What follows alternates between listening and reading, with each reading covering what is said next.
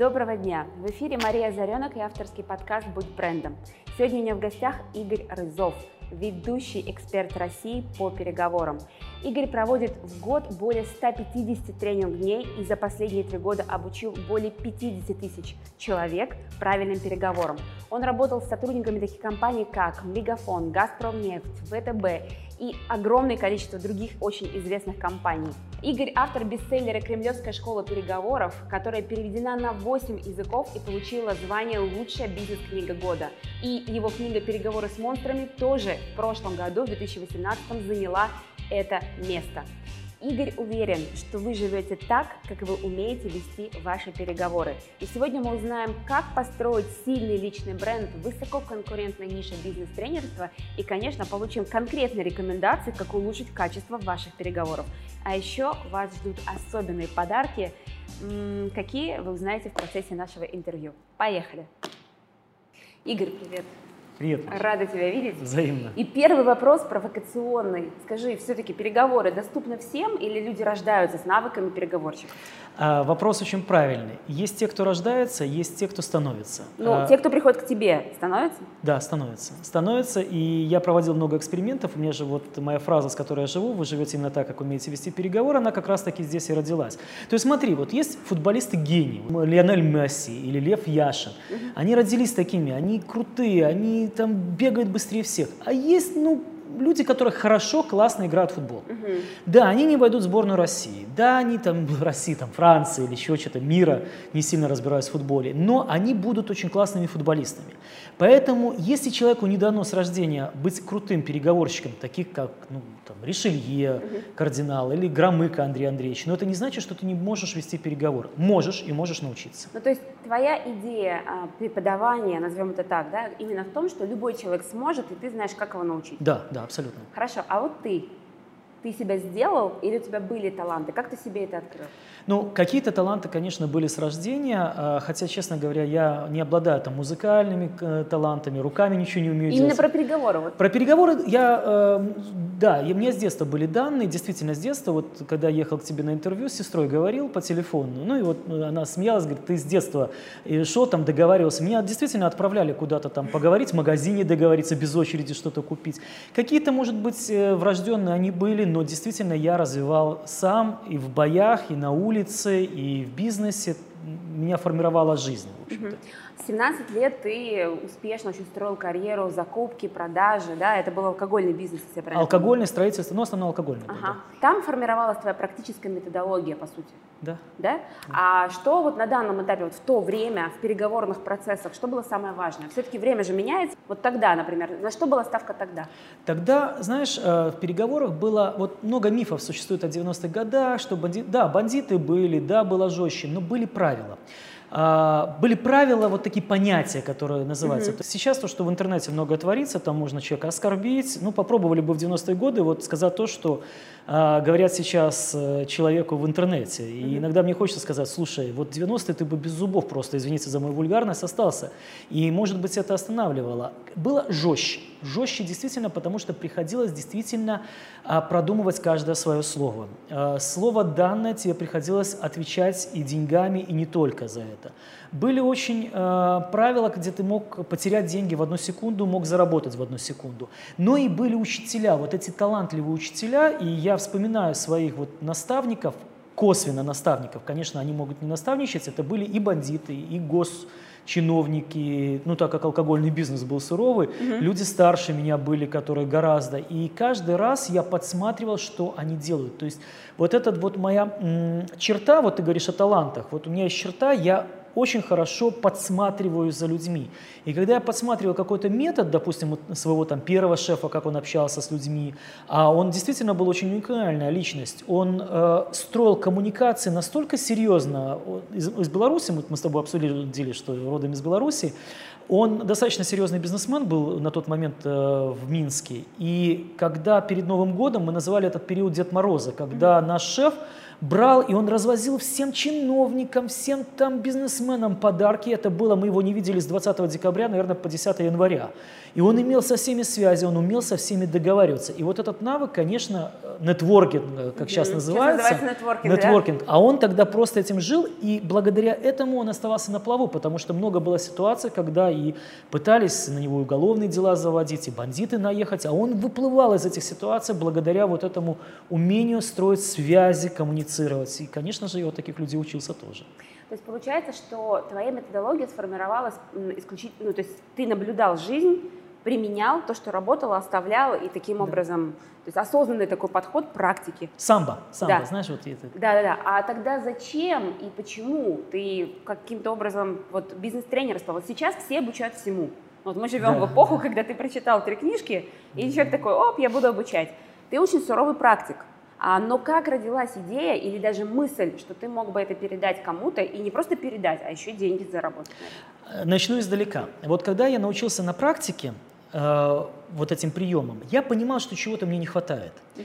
И вроде бы у меня, знаешь, как получается, но как-то я трачу много сил. Вот, знаешь, я спортом занимаюсь, триатлоном. Ну, мы поговорим, наверное, об этом тоже, потому что это тема, которая всех всегда интересует. И вот очень часто бывает там ты бежишь, вроде бы ты бежишь быстро, а сил тратишь много. А бывает, ты бежишь и сил тратишь немного, и быстро бежишь. Угу. Так вот для этого нужно еще и быть теоретиком. Потому что вот сейчас очень много э, споров э, ходит, там, бизнес-тренер, он практик или теоретик? И то, и другое. Потому что практика без теории, она ничто. Человек, он может талант, он может там развиваться, но если он еще и знает определенные законы и накладывает на свой опыт, он выстреливает вверх. Как я стал бизнес-тренером? История очень интересная. Э, в 2002-2003 годах а, я, стал, а я занимался алкогольным бизнесом, и мне надо было обучать свою команду. Я понимал, что мы движемся вперед. Я понимал, что мы, а, мы неплохо работаем, мы придумываем, мы умеем вести переговоры, мы становимся сети, но заходят а, дистрибьюторы, заходят сетевые компании, которые ведут переговоры лучше, чем мы, и они нас опережают. Что делать? Стал читать умные книжки. Думаю, надо заказать тренинг. Заказал один тренинг, пообщался с ребятами, говорят, ну как-то вот теория. Угу. Заказал второй тренинг, теория. Потом я посетил несколько сам тренингов, прочитал несколько книг и принял решение, что дай-ка я сам проведу один угу. тренинг. Провел. Мои ребята пришли, говорят, слушай, а это было гораздо практичнее, чем ну, у других. Угу. И я стал это в себе развивать. Но так, знаешь, не профессионально. А потом случилось много кризисов у меня в жизни. И первый кризис – это кризис 2006 года, который наверняка никому не приходит на ум. Это кризис нашей отрасли алкогольной. Это когда запретили молдавские и грузинские вина угу.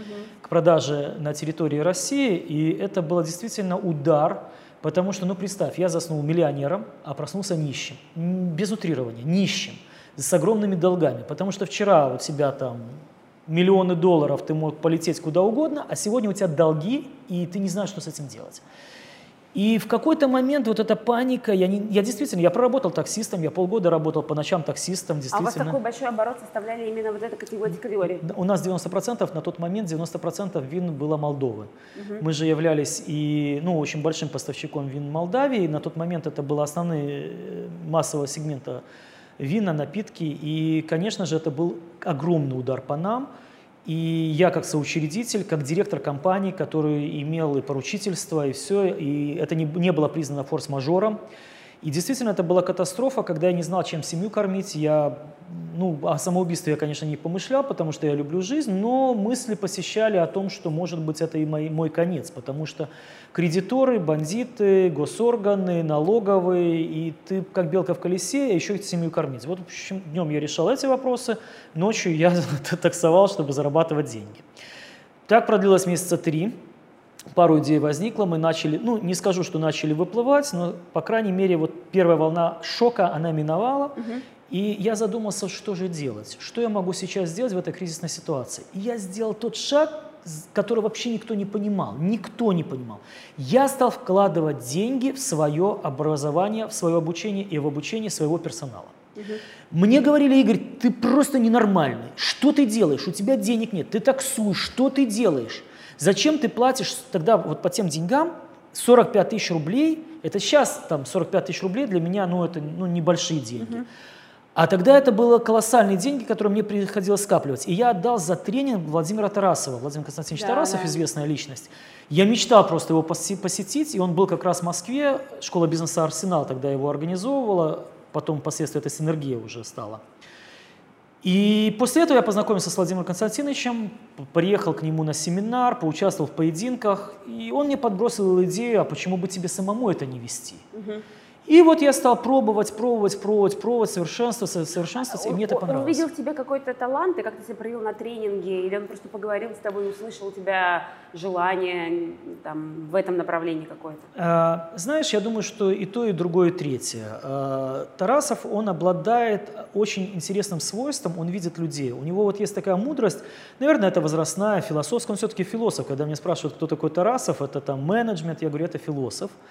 И в какой-то момент он, наверное, разглядел какое-то, и он мне дал пару хороших советов. Например, э, совет оставаться с синергией тогда, со школой бизнеса синергии, а не строить какие-то свои школы. Это был такой, наверное, самый первый совет по персональному бренду, mm-hmm. который он заложил. И я послушал, для меня он действительно был наставником в тот момент, действительно таким очень серьезным учителем, пошел по этому пути. А дальше, как э, в умной фразе, когда сначала ты выбираешь путь, а потом путь выбирает себя. И в какой-то момент я проснулся утром, и я понял, что я хочу этим заниматься. Угу. И я пришел э, своим партнерам, совладельцам, там, с кем работал, говорю, ребята, я для вас обуза, я ухожу, ухожу из бизнеса, мне, конечно, стали предлагать, там, давай, давай. Я говорю, я мешай, потому что я тоже никто не понимал, на какие гроши ты уходишь. Угу. А гроши это вот как, как раньше. Сколько зарабатывали бизнес-тренировать? А, смотри, первая ставка, которую я получил, это был 10 тысяч за день. Я получил угу. тренинга. Это тоже очень интересная идея. Я входил как маркетолог на рынок тренинга, э, который То есть раньше твое позиционирование было маркетолог? Нет, я, я приходил как тренер по продажам, но подходил к этому как к маркетингу. А. То есть я подходил как Игорь Рызов, товар. Угу. Я продавал себя. И когда я приходил, что я сделал первому, я нашел, просто вошел в Яндекс, нашел все э, школы, которые продают корпоративные тренинги, угу. всем написал письмо, те, кто откликнулся, прихожу, говорит, сколько ты хочешь там ставка в день? А я знал, что примерно тогда ставка 20-30 тысяч за корпоративный день. Я говорю, я готов за 10. Говорит, правда? Я говорю, я готов. А некоторым школам, особенно крупным региональным, я бесплатно делал тренинги, на что многие не готовы были. То есть я инвестировал в это. Угу, инвестировал и, время. Да, и это действительно был такой, я не скажу, что это был трудный путь, я не скажу, что я там просел, я стал там бедным. Нет, я в первый месяц заработал, ну, скажем, на хлеб мне хватило, угу. с маслом даже чуть-чуть. Угу. А уже через полгода все пошло по возрастающей, и заказы, и ценник стал расти, и достаточно все пошло. Как растет? Вот очень частый вопрос, с которым мне обращаются клиенты, как в, в свою ценность поднять на рынке, то есть цену, ну то есть как вырастить цену, как твоя цена росла? Я всегда пользуюсь одной классной формулой. Ценность равняется выгода минус стоимость. Да. И я всегда, вот когда я формирую цену на рынке, я всегда смотрю выгоды, которые мой партнер получает от моего тренинга с ним, угу. мой региональный партнер-провайдер там, или а, компания, которая хочет организовать корпоративный тренинг, и смотрю стоимость, которую они заплатят. И если выгоду они ощущают больше, чем стоимость от той, которую они заплатят, соответственно, эта стоимость адекватна. Если клиент говорит «мне дорого на этом этапе», значит, они недостаточно чувствуют э, выгоду от нашего сотрудничества. То есть да, выгода есть, но она еще недостаточна. В этом случае либо нужно подрасти выгоду, либо я оставляю пока стоимость на прежнем уровне. Угу. Я каждый раз, это первый метод, а второй, второй способ очень классный, мне он безумно нравится, я всегда задаю вопрос. Вот, Игорь, ты себя знаешь хорошо. Угу. Ты бы себе заплатил такие деньги, которые ты просишь. О, классно. Вот это безумно классный метод. И если я себе говорю, что я бы заплатил, да, я ставлю эту стоимость. Ну, а как быть с синдромом самозванца, так распространенным, когда человек знает, что он дает ценность, но при этом все равно так или иначе обесценивает себя? У тебя никогда не было таких? таких? Когда ты обесцениваешь себя? Да, когда ты чувствуешь, что да, ты хорош, но, может быть, тебе надо еще подучиться, да и вообще я пришел из алкогольной mm-hmm. отрасли, да и вообще э, я же вот недавно еще бесплатно готов был работать. Ну, сейчас, наверное, нет, сейчас, сейчас наверное, не ну, бывает. Ну, а, но раньше было, когда я себе задавал, э, такой, знаешь, бывает тремор такой вот раньше, ну, вроде есть заказ, заказы, а вот я сейчас назову повышу цену, и вот я вот, вот что-то упущу. Вот, можно да. я пример приведу? Давай. У меня есть очень близкий друг, э, друг детства, шикарный юрист. Он, наверное, один из сильнейших юристов, э, которых я знаю, и который сейчас работает по ставке, которая реально, я понимаю, что в 10 раз ниже, чем он реально стоит на рынке. Но он, он мега-профи. И вот мы с ним встречались, и я ему говорю, слушай, ну назови ты больше цену. Он говорит, да как, они же уйдут. Я говорю, и что? У тебя мало клиентов? Он говорит, нет. Угу. Я говорю, ну уйдут, да, уйдут. То есть, когда ты повышаешь цену, часть уходит. Но высвобождается место для других более дорогих клиентов. Поэтому, что я рекомендую вот с этим синдромом делать? Угу. Не сильно поднимать цену, то есть не надо в 10 раз поднять цену. Угу. Подними в область ближайшего развития 20%, 10%. Угу. Посмотри, как среагируют. И вот так вот потихонечку. И самое главное, новым клиентам, когда у тебя приходят, а когда ты профессионал вот в своем деле, вот тебя, допустим, приходят новые клиенты, и ты назови им уже топовую Новую. цену. Угу. Да, новую цену. И если они проглатывают, то все хорошо. Я благодарю тебя. И вторую рекомендацию тоже регулярно даю. Да. Постепенно повышать и всем новым уже вводить. А Абсолютно. А старым потом сказать о том, что, друзья, вот еще есть такой-то период, который будет да. действовать цена, но вы можете купить, например, абонемент, если хотите сохранить стоимость. Вот я сейчас то же самое делаю со своими э, прежними старыми провайдерами, когда им на 2020 год я им сохранил фактически цену 2019, показав, что, но уже новым я даю гораздо выше угу. стоимость. Наверное, при условии, если они бронируют сейчас да, и покупают да, э, да. целый пакет Вин -вин, мероприятий. Да, сто процентов, да. Получается, ты получаешь оборотные средства, они получают гарантию сохранения цены. Абсолютно Шикарно. Верно. Мы тоже так рекомендуем и делаем. Ну, мне кажется, это самый такой э, логичный личный подход надо не бояться, потому что многие вот боятся просто оценить свою услугу и работают в этом маленьком сегменте, и они не приобретают много клиентов. Наоборот, я бы сказал, что наступает какой-то момент, когда они будут с маленькой ценой терять этих клиентов. Сто процентов, э, потому что когда человек э, очень компетентен, стоит мало, возникает вопрос, где подвох. И ты даже не понимаешь, вот, что тебя напрягает, но чувствуешь какой-то подвох. Да. Знаешь, мы, наверное, об, об онлайне с тобой поговорим. Я чуть-чуть забегу вперед, расскажу один кейс, который меня тоже недавно научил. Мы же тоже учимся на своих ошибках. А, мы сделали онлайн-курс э, «Эволюция продаж». Фактически это был э, восьминедельный курс, который мы просто решили сделать дешево и уложить это в 8 дней. Угу. Там очень много материалов. И продали его за символическую стоимость 990 рублей. Угу. Потом мы стали продавать обычные онлайн марафоны, которые, ну, информации хватает на 990 рублей, даже с, с большим. И мы получили негатив. Нам написали, что вот прошлый был гораздо лучше. И вот мы поняли, что нельзя продавать дешево то, что стоит, стоит дорого. Да-да-да, нельзя давать слишком много ценностей и в соответствии с ценой, да. Да. То, что, то, что ты говоришь, и то, что все равно мы проживаем на своих ошибках. Да, да, да. Ну, слушай, мы тоже в онлайне постоянно обучаемся. Сейчас до онлайна мы, конечно, дойдем. Да, да. Ты но так перепрыгнула. Я первый раз, когда я тебя увидела, а, ты выступал на огромной сцене в Synergy Insight Marathon. А, ты тогда был совершенно другой физической форме.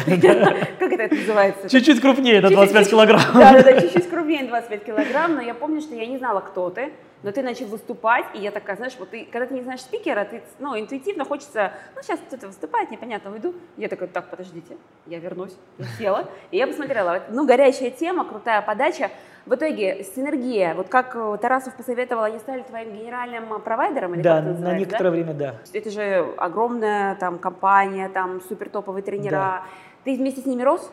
А, был очень интересный момент. Я начал работать с Энергией, когда еще была школа, конец школы бизнеса «Арсенал». А, был такой Виталий Булавин, который возглавлял ее, потом он продал ее с Энергии, но это их внутренняя история. А я там крутился вот, с тарасовской темой, и э, мне повезло, скажу честно. То есть есть элемент везения, конечно, всегда. А какой-то момент меня вызывает э, Вадим Лобов, это ну, хозяин, один из учредителей, там, исполнительный директор, тогда он был всей синергии университета, и говорит, слушай, нам нужно студентов поучить. Э, поучишь? Я говорю, поучу. Я даже не заикнулся о гонораре. Угу. Мне не интересовал на, на тот момент гонорара, потому что, первое, мне нужна была практика, а второе – точка входа. И вот здесь я позволю дать совет многим начинающим, может быть, бизнес-тренерам, профессионалам. Не бойтесь делать что-то не бесплатно а за рекламу. Угу. То есть бесплатно я не люблю делать. А когда я понимаю, что я делаю вот что-то на перспективу, эта перспектива, она видимая, то получается. Второй ход был очень интересный, когда м, прошло месяца два, мне звонят из приемной Лобова и говорят, мы организуем на Селигере там форум, не хочешь ли ты недельку там поработать? Бесплатно. Я говорю, еду. Я поехал туда, поработал э, бесплатно недельку. У меня, кстати, очень много клиентов, вот те, которые... Это был, по-моему, одиннадцатый год. Угу. Или а поработал это что значит? Что ты делал? Поучил э, а, студентов. Потренировал? Потренировал, там, провел э, переговорные поединки, провел какие-то игры, бизнес-игры, прочитал какие-то лекции управленческие. Э, это достаточно давно было, это 10 или 11 год был. И вот эти люди, которые у меня, кстати, тогда поучились, эти студенты, они сейчас достаточно крупные бизнесмены, которые я приезжаю, я их не помню, они вот, я, мы помним, вы у нас проводили лекции, очень, очень приятно выглядит. И после этого получилась очень интересная ситуация. Звонит мне девушка, программный директор с э, тогдашней уже синергии школы бизнеса, а это мега было вот школа, которая собирала всех самых крутых спикеров, которые только можно, и задает мне один вопрос. Ты сможешь провести тему «жесткие переговоры»? Вот меня все спрашивают, почему жесткие переговоры? Раскрываю тайну, почему mm-hmm. жесткие переговоры? Не была это моей темой. И вот эта Надя Морозова, я хочу э, вспомнить о ней, она, к сожалению, погибла э, 4 года назад в аварии. Я ей обязан своей карьерой бизнес-тренера. Я это и в книгах подчеркиваю везде. И это тот человек, который дал мне вот этот вот импульс. Поэтому в жизни всегда надо слушать вот эти импульсы. И она говорит, слушай, есть тема жесткие переговоры, у нас есть клиент, который хочет, чтобы провели тренинг, а тренера нету. Угу. Говорит, ты вроде такой, ну, как бы и в бизнесе, и да. Я говорю, слушай, Натя, а что такое жесткие переговоры? Он говорит, не знаю. Говорит, ты тренер, ты и думай. Ладно, посидел, ну а не то еще видали. Говорит, давай проведу. Провел тренинг, и получили неплохую обратную Игорь, связь. Что такое жесткие переговоры, сразу скажи. А, жесткие переговоры, в моем понимании, это не избивать своего оппонента. И вот это понимание мне радует, что оно нашло отклик okay. в российской душе. Это умение справляться с жестким оппонентом.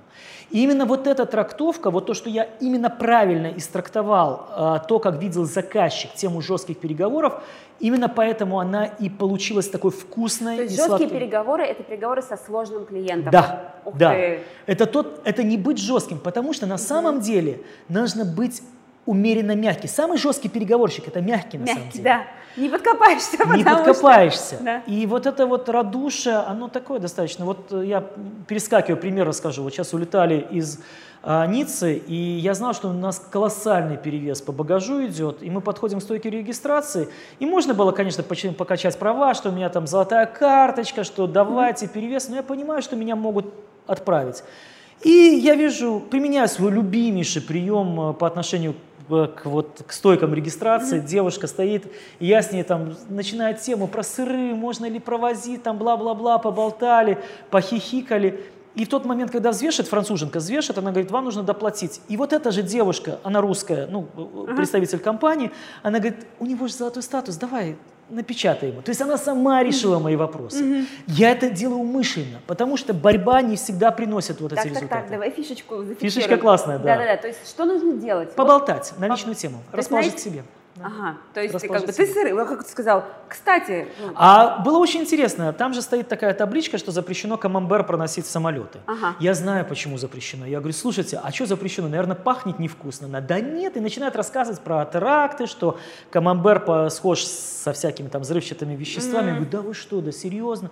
И, слушайте, а сколько... ну и там завязался у нас такой разговор, она смотрит, у меня велочемодан большой с надписями Iron Man, говорит, а вы тут участвовали? Я говорю, да, вот тренировались. Ну вот такой вот просто задушевный разговор. Круто. И вот эти разговоры мне очень часто помогают на стойках регистрации, когда надо пронести там лишний багаж или потренироваться лишние 45 минут, э, когда ты не борешься с человеком, а относишься к этому человеку не с точки зрения функции, угу. ты функция, я функция, а с точки зрения ты человек, я человек. Угу, очень круто. Это гораздо круче. Ты, кстати, сейчас еще даешь одну фишку, я же еще евангелист такой темы, как нетворкинг, угу. и вот то, что ты даешь сейчас, друзья, можно еще использовать не только для переговоров, но и для нетворкинга.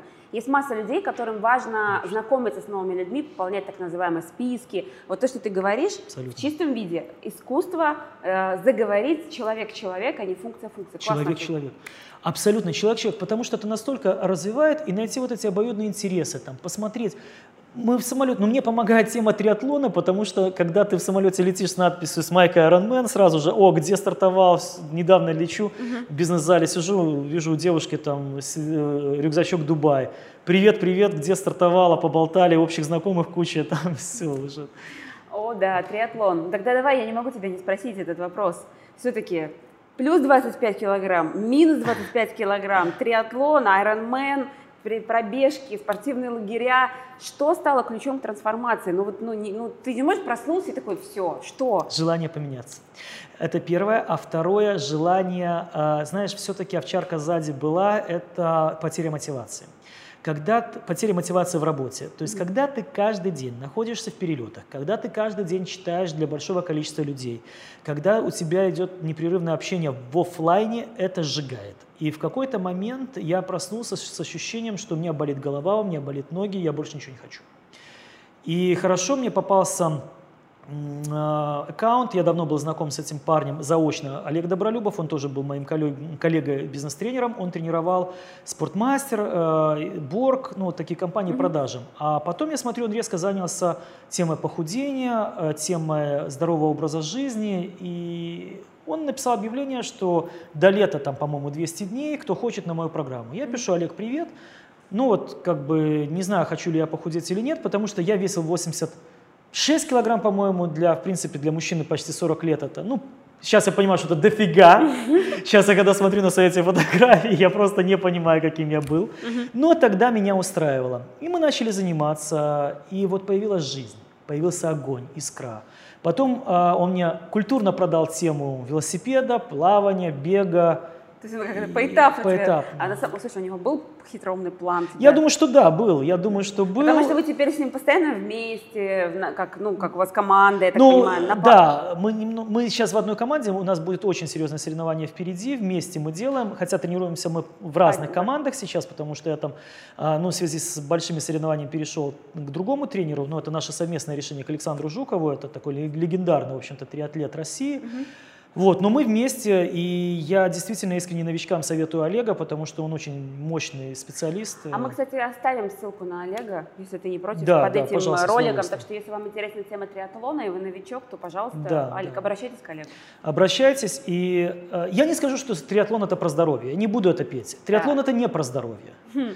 А, но это про мотивацию, про коммуникации, это про нетворкинг. ощущение, нетворкинг, обязательно нетворкинг, потому что а люди, которые участвуют сегодня в триатлонах, забегах, да, многие критикуют, но это люди состоятельные и состоявшиеся. Да, эта тема модная, и что? Сегодня в России, если вот когда я начинал три года назад э, в триатлоне, первый мой старт, мы вышли, и все тогда говорили, ой, в России собралось там 400 участников. Недавно было 2000, это в России. И слава богу, просто ко всему надо подходить с умом. А что такое критикуют? критикуют? Ну, критикуют, потому что эта тема модная, потому что все выкладывают фото. Непонятная, потому что это сложно. Это сложно. И многим непонятно, зачем человек делает. А второй, человек очень трансформируется, человек меняется очень сильно. Триатлон очень сильно меняет людей, потому что ты фактически каждый раз переживаешь единение с самим собой, а это бывает иногда изменение мышлений. Многие меняют и семейное положение тоже, потому что многие семейные пары, многие жены не поддерживают мужей в этом. Там такой график тренировок? График тренировок, затраты, соревнования. А человек начинает развиваться очень сильно, потому что, да, перемены будут, перемены будут. А я не говорю, что надо дистанции Ironman проходить, может быть, они не для всех, но, по крайней мере, попробовать плавание, попробовать пробежки, попробовать какие-то физические нагрузки, почему нет? Не надо там этим заниматься как профессиональный спортсмен, но попробовать я, я рекомендую. А почему тебя затянуло именно в соревнования? А, знаешь, я из тех спортсменов, ну, любителей спортсменов, которым не нравятся соревнования. Есть спортсмены двух видов, действительно, mm-hmm. которые балдеют от соревнований, вторые, которые балдеют от тренировок. Вот я балдею от тренировок. Мне нравится сам процесс тренировок. Вот сейчас я был как раз в сборе во Франции у Александра Жукова, и это были изнуря... изнурительные, изнуряющие тренировки по 6-8 часов в день а, с заездами в горы по 2 километра вот такого вот подъема вверх, то есть подъем по 12 километров, а набор высот 2 километра. А, это были и плавание, и бег, я от этого кайфую. Соревнования, наверное, они пока мне даются с трудом, потому что я тренируюсь гораздо лучше, чем выступаю. Uh-huh. И вот это моя зона роста, э, именно научиться э, в соревновательном моменте приобретать нечто больше. Пока я этого не умею делать, для меня это несколько зона роста. Угу. Соревнуешься для чего? Э, ну, нет, я не доказываю сам себе ничего, мне не надо это в жизни доказывать. Я получаю эндорфины. То есть я выхожу на старт ради ощущения финишной арки. Ты не представляешь, сколько ты получаешь заряда, когда ты вбегаешь и впрыгиваешь в эту арку. Все то, что было там, все твои страдания, тренировки, они как будто тебе дают крылья. Ты с очумевшими глазами, как будто ты вчера родился, как будто тебе там 10 лет, ты счастлив.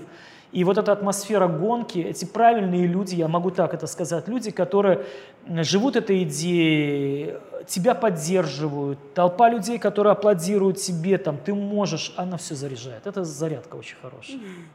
Я прям почувствовала сейчас это. Да, да. Я был на гонке. Это, да, это прям чувствуется прикольно.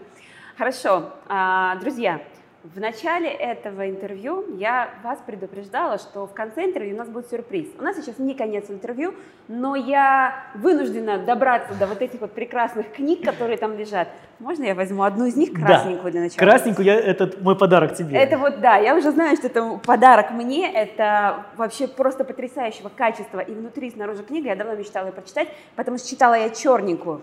Но к чему сейчас я это говорю? Книга для карьеры – Книга для личного бренда. Я знаю, что твои книги уже дважды становились номина- номинантами премии «Бизнес-книга Победителями года». уже. Победителями, да? То есть это лучшая бизнес-книга года 2016, а вот это 2000, друзья, 18, 18, да, да, в этом сейчас году мы в 2019 получили, да. году. 2018. Вот, вот у нас с вами два хедлайнера-победителя сейчас в руках. Расскажи, во-первых, почему твои книги побеждают? Это, ну, то есть вот я автор книги, и мне очень интересно, как сделать так, чтобы книга победила. Это первое. Второе, как ты решился написать книгу, и как это повлияло на твою карьеру? Слушай, давай начнем с как я решился. Опять Давай. вернусь в синергию к той же самой Наде Морозовой, которая, вот, которая оказала влияние. После того, как я провел тренинг, она мне позвонила и сказала, пиши книгу. Я говорю, кто ее издаст? Она говорит, издаст Синергия. А Синергия тогда маленькое издательство, и они издали а, жесткие переговоры, книжка, она сейчас уже ее не издается, она вошла в Кремлевку. А второй тоже был случай, когда Григорий Аветов, наш общий знакомый, ректор школы бизнеса «Синергия», он меня познакомил тогда с Евгением Копьевым, он был коммерческим директором «Эксмо». «Эксмо» было широко известно как э, издательство художественной литературы, но в бизнес-литературе ее никто не сдал.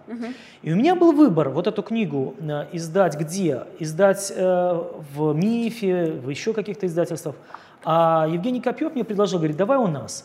И вот я сделал стратегически правильный выбор, что пошел с ними, потому что они уделили много внимания, потому что книги это тоже маркетинг. Они, Евгений придумал название. Кремлевская школа переговоров – это придуманное название. Изначально она вышла под названием «Я всегда знаю, что сказать». А Евгений предложил именно назвать э, Кремлевская школа переговоров, и мы не проиграли. А что такое кремлевская школа? А Кремлевская школа переговоров – это собирательный образ. Я реально признаюсь, э, наверное, впервые, что я его придумал. А, Придумал, собрав образ от э, Андрея Андреевича Громыка, Путина, многих других там э, наших деятелей.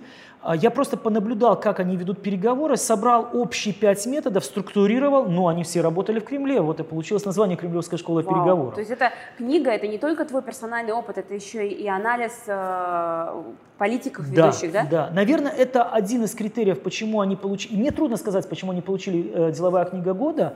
А, там очень много собрано. Первое – это личного опыта, а второе – это ссылок на дипломатов. То есть я перед тем, как написать любую книгу, мое хобби – это история. Я очень люблю историю, и когда-то я хотел поступать на ИСТФАК, но ну, не судьба, потому что это не денежная профессия. Я понимал, что там денег не заработаю, я пошел на прикладную математику. А, там тоже денег не заработал, но, по крайней мере, был спокоен, что математика исправляет мозг. А, вот, и я штудировал очень много литературы, поднял по крупинкам, по крохам, я находил вот эти примеры дипломатические, исторические, и они подтверждают именно вот те переговорные приемы, о которых я там описываю.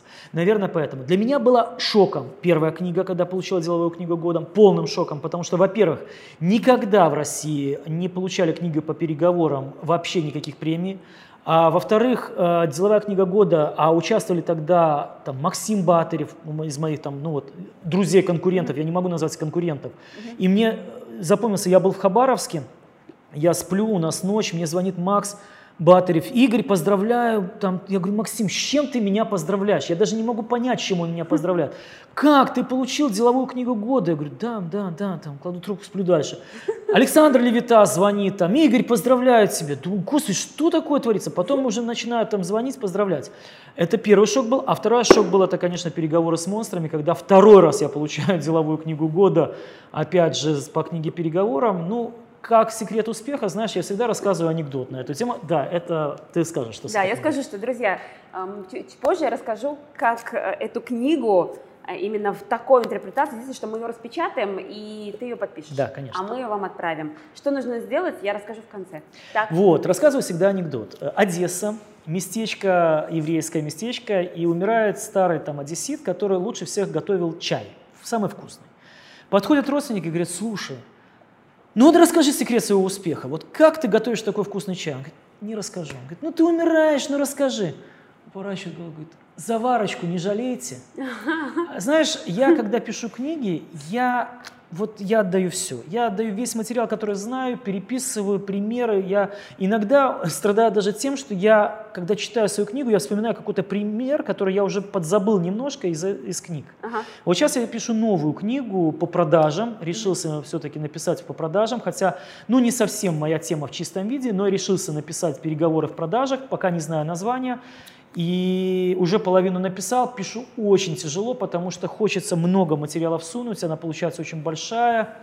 Вот, и вот раскрываю, наверное, тайну такую еще. Отлично. Так, ну а на твою карьеру-то и личный бренд, как это повлияло? Конечно. Вот было вот такое, что вот ты до книги, ты после книги, то есть в чем разница? Ну, восприятие очень серьезно. Во-первых, понимаешь, я очень негативно отношусь к слову номер один всегда. Так. Ко всем рейтингам. Я никогда не участвую в никаких рейтингах. Принципиально. Потому что я их не понимаю. Я понимаю, что многие, особенно бизнес-тренеры, которые прочитали три книги, они рассказывают, что они там номер один. Вот вчера у меня, кстати, был разговор очень интересный с одним товарищем, который говорит, я там а, номер один по персональному бренду. Я говорю, слушай, я знаю одного номер один. Это Маша Азаренок. Я искренне говорю, говорю, что для меня, вот по моему личному рейтингу, Мария Озаренок, вот твое Озаренок Про, это номер один по построению. А это мой личный рейтинг, потому что когда мы начинали, в общем, поиск, к кому обратиться, я твой клиент, наверное, я не знаю, люди знают, не знают Сейчас этого. Сюрприз. Да. да, я действительно клиент э, Марии Озаренок. И когда я искал, и для меня было, знаешь, очень поразительно, что людей, которые занимаются персональным брендом, много. Но когда ты заходишь в их аккаунты в Инстаграм, ты просто плачешь. У него 2000 подписчиков. У меня на тот момент было 12. Так может, я ему бы рассказал лучше.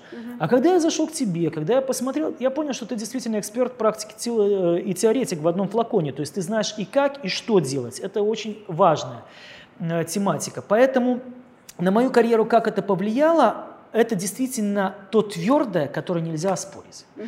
То есть, когда люди сейчас выбирают, вот у меня был э, тендер, условно тендер с одной большой корпорацией сейчас состоялся, мы отказались сразу участвовать в тендере, мы отказываемся, честно угу. говоря, это не снобизм, у меня просто нету рабочих дней, чтобы позволять себе ну, участвовать в каких-то тендерах. тендерах, которых я не выигрываю. Я вы, участвую в тендерах, которые я знаю, что с большей долей вероятности я фаворит в них. И они говорят, ну не хотите, как хотите. Проходит месяц, звонят, говорят, почему? Потому что. То есть... То есть это твердое, вот это твердое. Угу. Это то, что я могу сказать. Это не придуманные рейтинги, это не накрученные какие-то статистики. Это то твердое, которое у меня есть.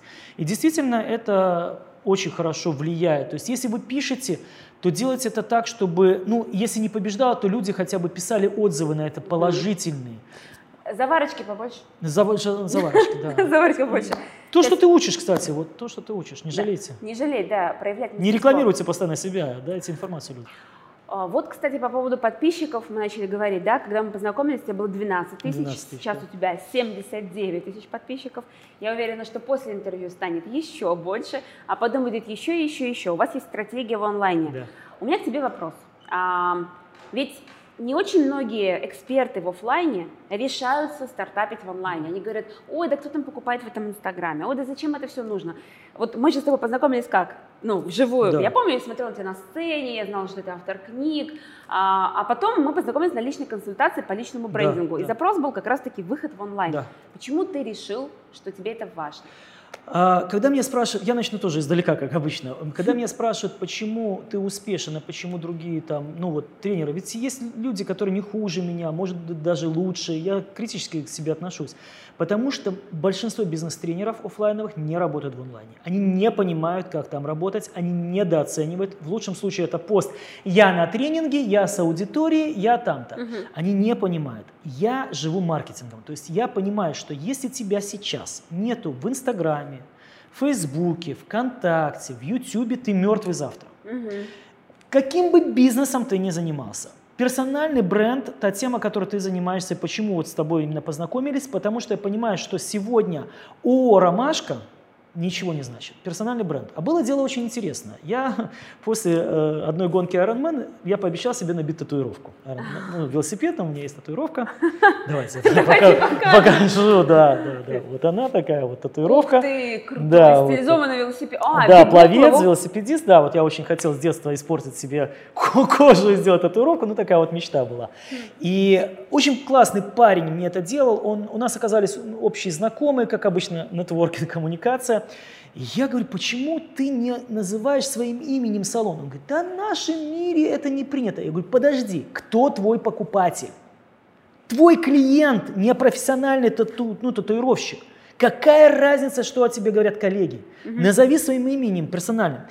Он не понял этого. Он угу. до сих пор этого не понимает. Надеюсь, что когда-нибудь он к этому придет.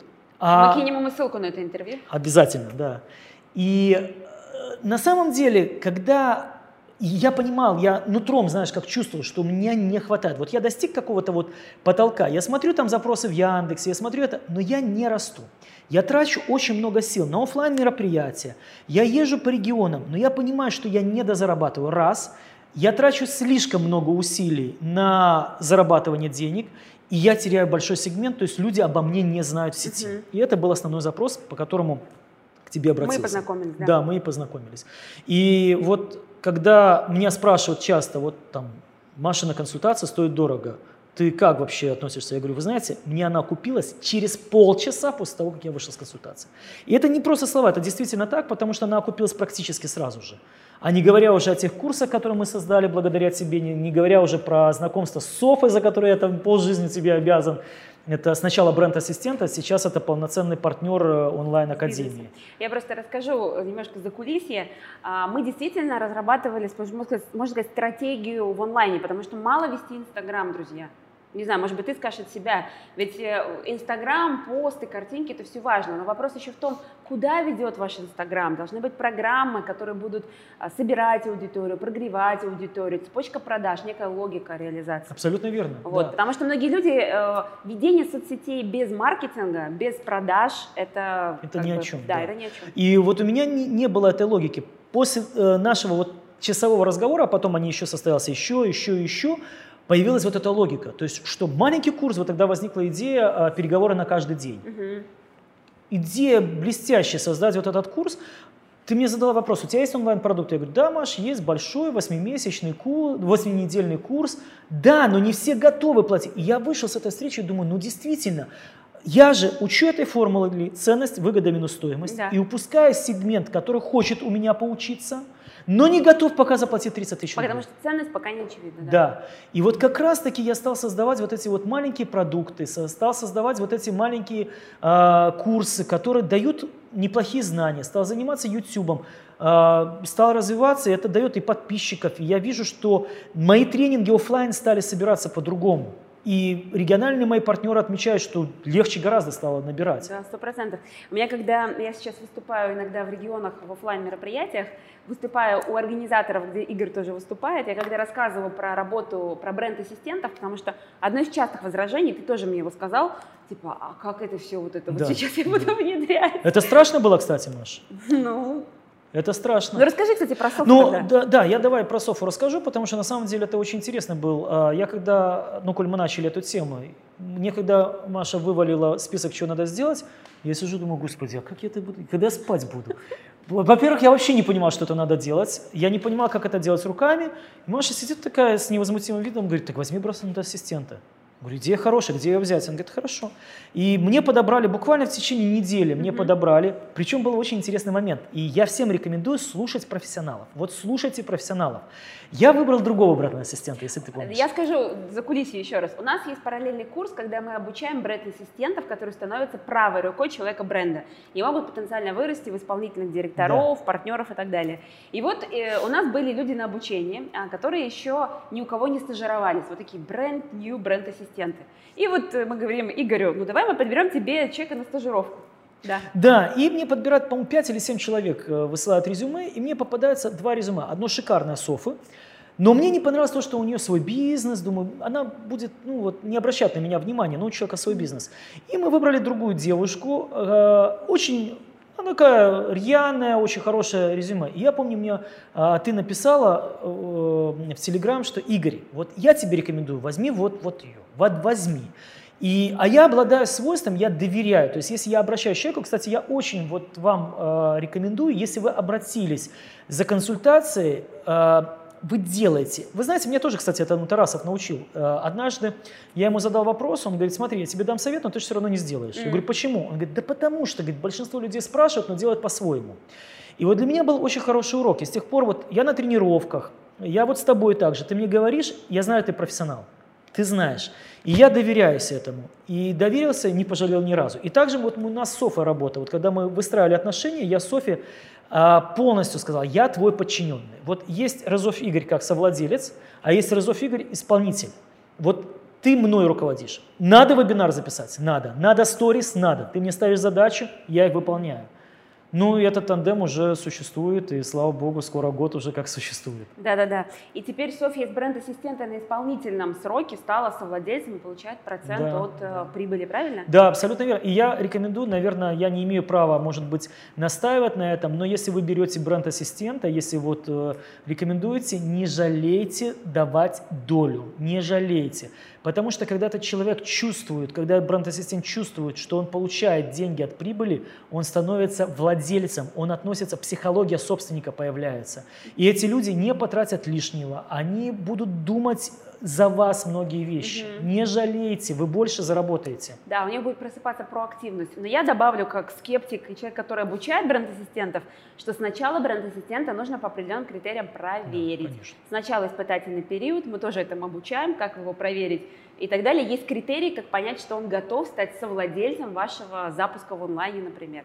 Ну, конечно, я рекомендую, чтобы берите вот бренд-ассистента по своему пути. Когда вот я много людей вижу, которые стараются сделать свои онлайн-проекты и которые делают сами, ну, успеха нету. Угу. Успех редко, потому что, во-первых, это нужно очень много знаний, очень много времени, много подрядчиков, с кем надо коммуницировать, менять подрядчиков. Вот мы сегодня с Софой разговаривали по поводу э, СММщиков, да, там, э, таргетологов. Таргетолог. Шесть сменили. И только шестой это не значит, что они были плохие. Это значит, что просто мы друг друга не понимаем. Я вообще не отношусь там плохо, хорошо. Может быть, для там, продаж маникюра услуг она хороша, но она не знает там в сфере продаж моих тренингов. А вот сейчас, слава богу, мы вышли на тех, и это, это благодаря Софи. То есть она с ними выстраивает коммуникацию, она выстраивает. У меня нет времени этим да. заниматься. Очень благодарна тебе. Сейчас ты очень важная вещь для людей брендов, начинающих, продолжающих.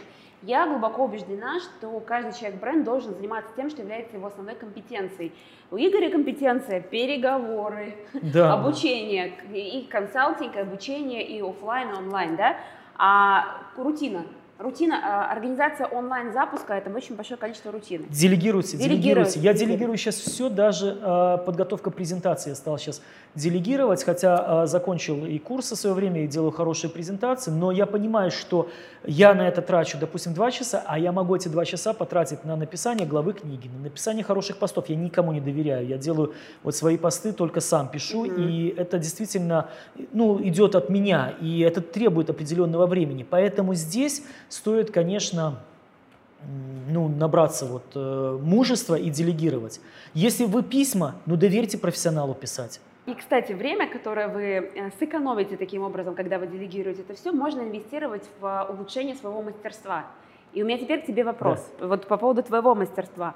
А, я знаю, я даже не выговорю этих... Я знаю, ты учился в Гарварде. В Гарварде, да. Да? Плюс ты являешься членом какой-то... Ну, это, да, было Ну, расскажи немножко, вот давай, друзья, это к вопросу о профессионализме. Просто перечисли места, в которых ты обучался, членом чего ты являешься в плане вот каких-то вот э, переговорщицких лик или как это называется. Смотри, значит, э, у меня тяга к знаниям очень высокая, и э, желание становиться профессионалом тоже. И когда я понял, что в России я не могу ничему научиться, именно переговорному, что, ну, собственно, я познал уже вот те книги, которые прочел, я решил учиться на Западе. Мне попалась книжка Джима Кэмпа. Сначала сказал же нет, я написал ему, отучился у него, стал, пока он был жив, была такая коллегия переговорщиков, ага, входил в вот нее. Вот я про нее как раз и... Да, да, коллегия переговорщиков. Ну, Джим Кэмп, э, к сожалению, нас покинул, он умер.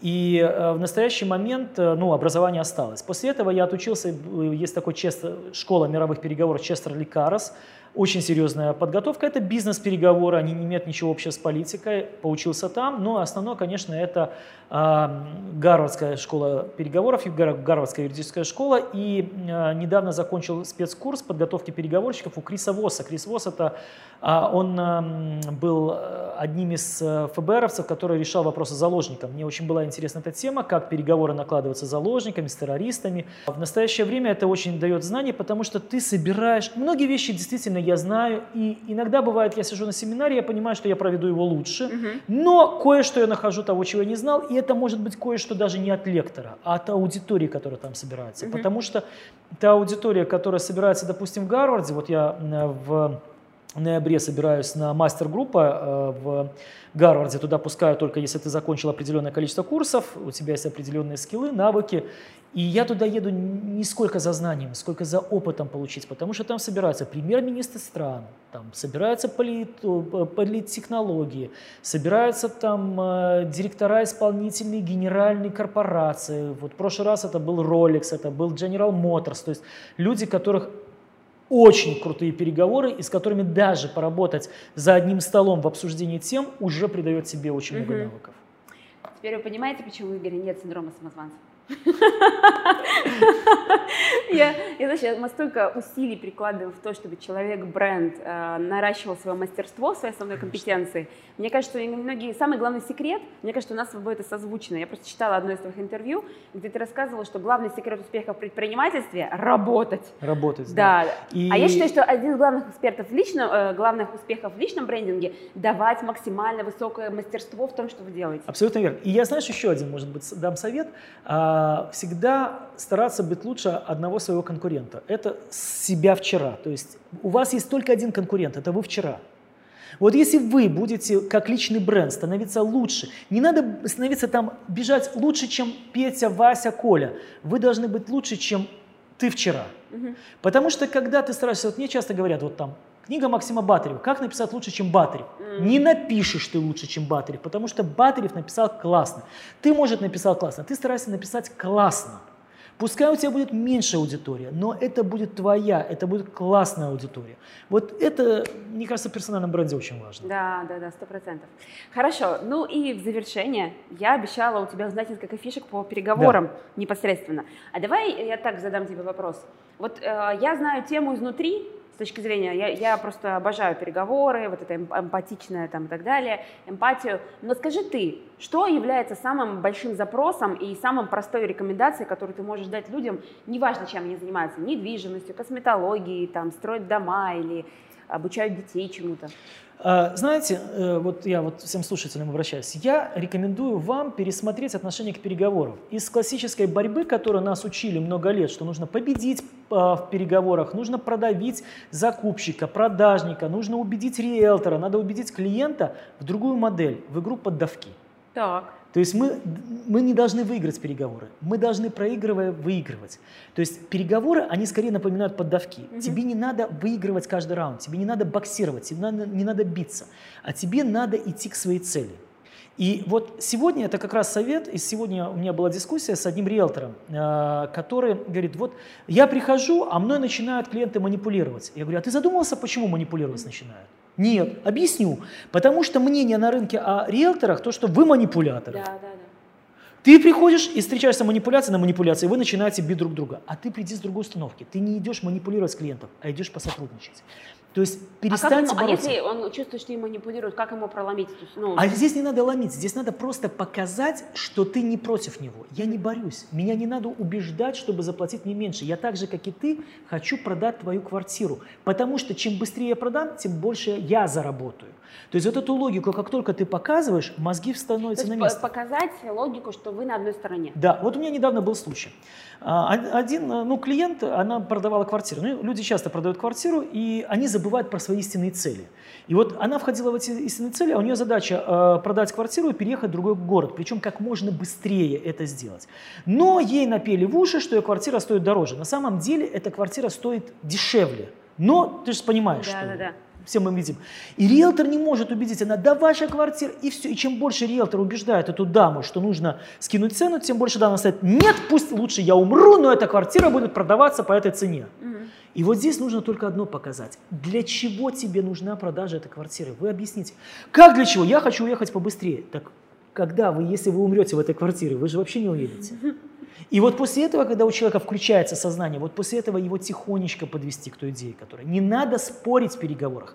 То есть переговоры – это не спор.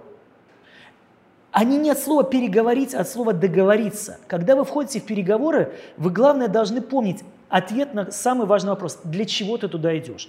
Вот я тебе пример привел по поводу вело, по чемоданов своих. Да, да. Я шел не с точки зрения доказать, что я имею право, а с точки зрения пронести багаж. Угу. Когда я иду в бассейн, и меня выгоняют через 45 минут, э, а в советских бассейнах наших, э, ты берешь абонемент на 45 минут, если берешь два абонемента, тебе нужно выйти и зайти снова. Mm. И когда ты начинаешь доказывать, биться, что ты имеешь право, выйдешь и зайдешь. А когда ты подходишь и попросишь, ты идешь и плаваешь полтора часа. Mm. То есть вы подумайте, что иногда попросить человека, иногда не быть правым в переговорах, знаешь, вот есть тренинги для женщин. Вот мне очень нравятся те тренинги, в которых тренер говорит очень правильную вещь. Ты хочешь быть правой или ты хочешь быть счастливой?